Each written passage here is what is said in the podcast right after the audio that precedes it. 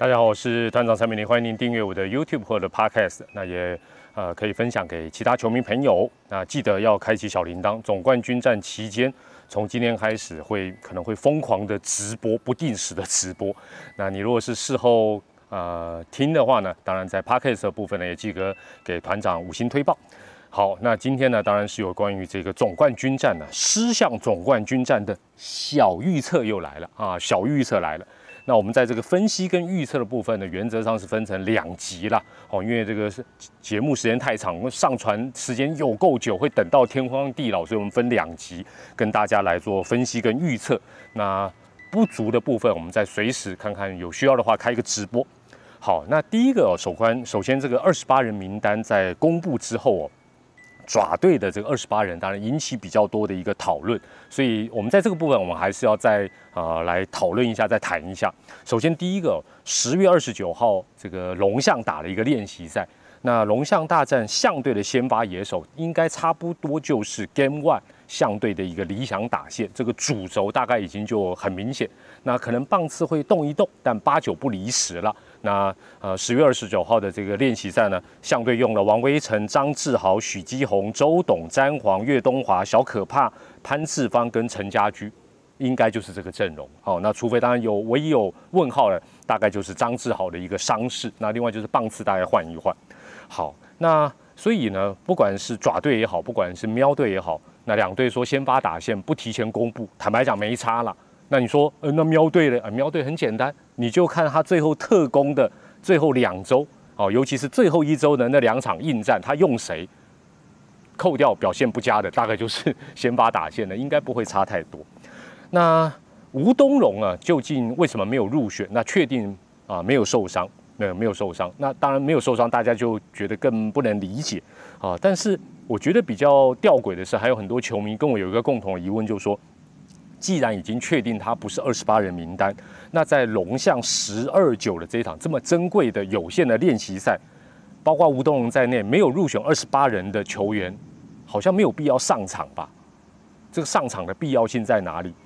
关大元了，廖以忠了，郑家燕了，吴东荣，哦，就是没有入选二十八人的，好像那天你要打一场比赛，二十八个人绰绰有余吧？哦，还是你要藏，但也好像没什么好藏的，所以这一点我有点纳闷。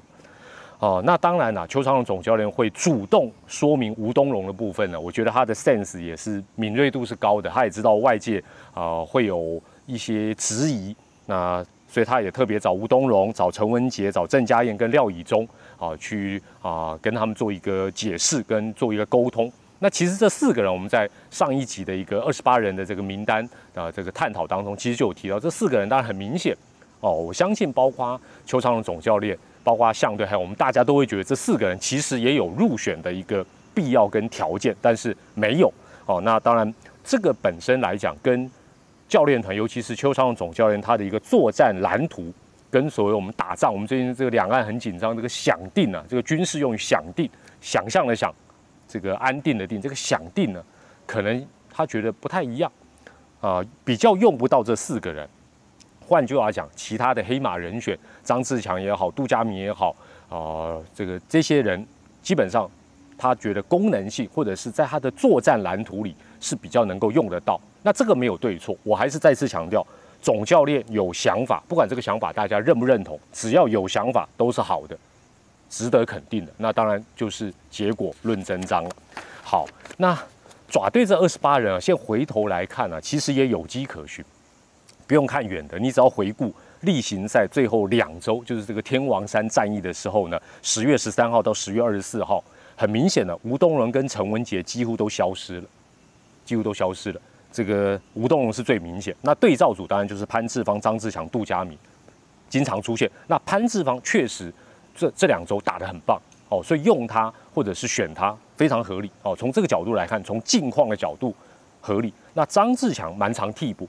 那杜佳明呢？啊，根据哈林哥讲，是预定让他在总冠军战是代打的角色。但是我看了一下，十月份他在一军，无论先发或者是代打，加起来是七个打数，一支安打，好像没有感觉很亮眼哦。那当然这是，呃，或许 final 他会大爆发也说不定呢。哎，啊，讲半天不没有讲喵队也不应该啦。我们补充一下喵队啦，喵队的丙总说，呃，江承燕是四号先发，那我是觉得啦，这个要看第一站到第三站的一个状况，我觉得机会不大，应该特工的几率一四七，特工的几率还是比较大，除非前三站喵队三连胜或两胜一败，两胜一败我我都认为特工的几率不大啊，这个特工的几率比较大，江承燕直接压第四场，我认为呃几率不是那么高。哦，除非当然最起码他要两胜一败或者三连胜，好。那因此，那丙总讲说，因为江承彦是四号先发，所以比较不需要再一个五号先发。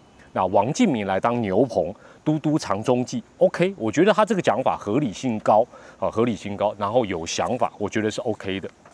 好，那接下来我们进入分析的一个部分啊，分析的一个部分。分析的部分呢，当然我必须呃跟大家讲到好几次，就是说年度的一个例行赛对战成绩值得参考。那今年的全年的一个对战呢，兄弟象队对啊统一狮队是二十二胜十七败一和啊，象队是占优势，但是大家都知道，那是因为上半季狮队的羊头都没有准备好，所以爪队是来了一个十六胜四败，所以下半季的对战反而是更具参考性。那下半季呢，喵队对爪队是十三胜六败一和啊，当然爪迷可能会讲，哎，我们有点练兵呢，哎，没错，所以打点折扣的话呢，这部分我们加加减减算对战的部分算打平了。平分秋色哦，没有什么占优势的。第二，最后一个月的球队近况，这一个数据也非常值得参考。那十月份的一个战绩呢？爪队是九胜四败一和，喵队是八胜五败。哎呀，很接近，所以这个部分拍谁又打平哦。近况部分，十月的部分打平。下半季的赢球指标，各项赢球指标我们来看，包括先后得分啦、一分差比赛啦，都来看一下。首先。先持得点的部分呢，两队都打得不错。爪队是二十四胜十三败，喵队是十八胜六败一和。哦，两队先得分的赢球率都很高。关键要看先被对方得分，也就是先掉分的时候，其实这个指标更灵光。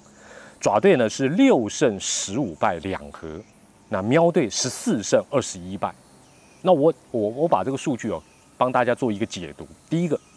爪队本身到下半季，他的投手战力还是，尤其先发的部分是不错的，所以他很少先掉分，但是一先掉分，他在逆境当中就打不顺，哦，他能够逆转胜的几率，下半季是能力是下降。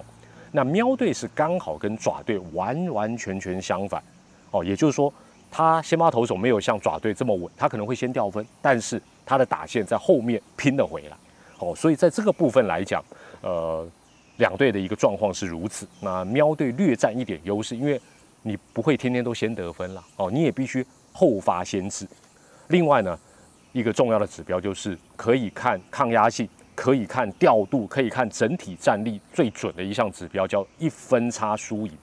下半季的比赛呢，一分差的输赢呢，爪队是六胜十一败，胜率不到五成；喵队是九胜六败。所以，纵观下半季的各项赢球指标，喵队加一，哎，每每一项都跟你讲打平，那就那就不用预测啦，那就是在混啦，对不对？好，那接下来跟大家介绍一些数据哦。当然，这是总冠军战很重要的，就是在先发投手的一个安排跟他们的一个状况。那两队我们都从三羊头加一土头的 final 四先发来一个超级比一比。好，那首先呢，我们来看。呃，相对的部分，那我们看两个数据就好。第一个，下半季爪的这些投手对喵队对战哦，对战，然后把范围缩小到下半季。第二个数据看什么？一样看他最后一个月十月份的表现如何。好，那德保拉下半季他对喵是三胜一败，然后呢一点九七的一个对战防御率，所以德保拉光看这个就是 Game One 啦，这还这还要猜吗？这个这个坦白讲，这个也不用藏了啦。那米兰达下半季对喵是一胜一败，防御率是二点六；罗杰斯是零胜一败，防御率三点四四。那黄恩寺是零胜一败，防御率六点二八。所以防御率依序还有战绩依序下来，当然就是德保拉、米兰达、罗杰斯、黄恩寺，这跟大家预期不会差太多。那大家大家会想说，哎，对战看完，我们一定要看近况，十月份最后一个月的这些投手的状况如何呢？还是德保拉最好？德保拉十月份三胜一败。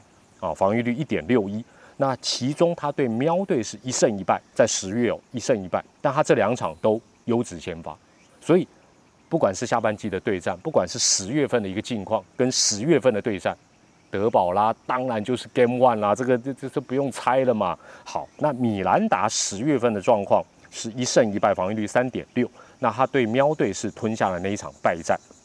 罗杰斯啊，哦，数据十月份很漂亮，两胜零败，防御率一点六九，感觉起来最亮眼。但问题他这两胜都来自邦邦，都没有遇到喵喵。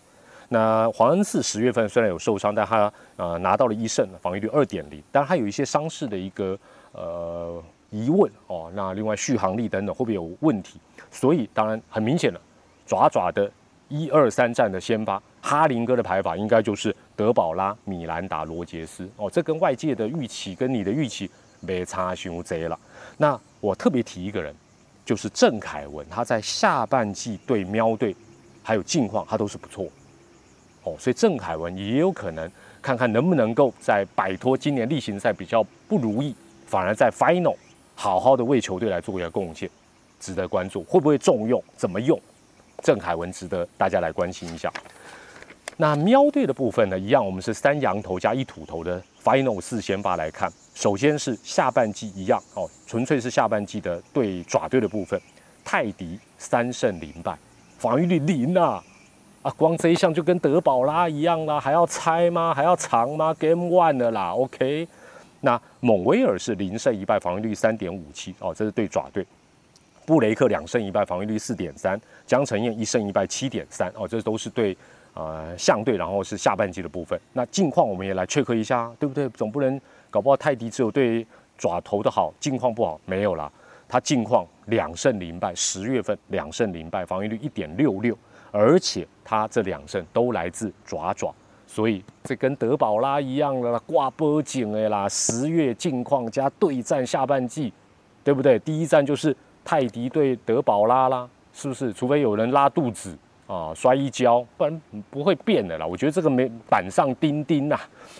蒙维尔十月份也状况很不错，三胜零败，防御率四点啊零点四三。所以有人说，哎，蒙维尔十月更猛哦，应该用猛拍谁？他这三胜哦。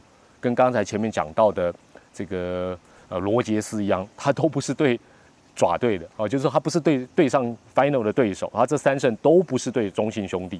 好，那布雷克十月是零胜一败，防御率六点七五；江承燕十月啊两胜零败啊，防御率二点六一，有一场是对兄弟。所以当然这个顺序这样看下来，很明显，第一站就是泰迪，第二站应该就是蒙威尔，第三站就是布雷克。哦，这个这个顺序应该大家也都猜得到啦。那狮子签的部分，我也特别看了一下，十月份它防御率高达二十二点五，所以割爱是近况真的不不理想。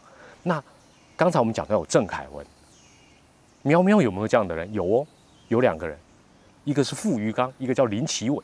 哎，苗苗心里就有点滴血，林奇伟没入选。对，林奇伟其实下半季对爪其实是不错的。那傅余刚呢？近况也好，下半季对爪队也好，他的 WHIP 是表现出色，所以傅余刚跟郑凯文会不会在牛棚当中扮演一个非常关键的一个角色，值得大家来关注。那另外也要看球队有没有在重要的时候重用。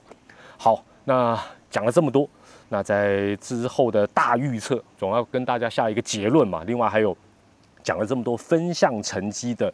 优劣点的一个总评分，我们将在下一集狮象总冠军大预测里面为大家来作为揭晓。好，那这一集节目先进行到这边，感谢您的收看或收听，我是团长蔡明黎，我们下一回再见，拜拜。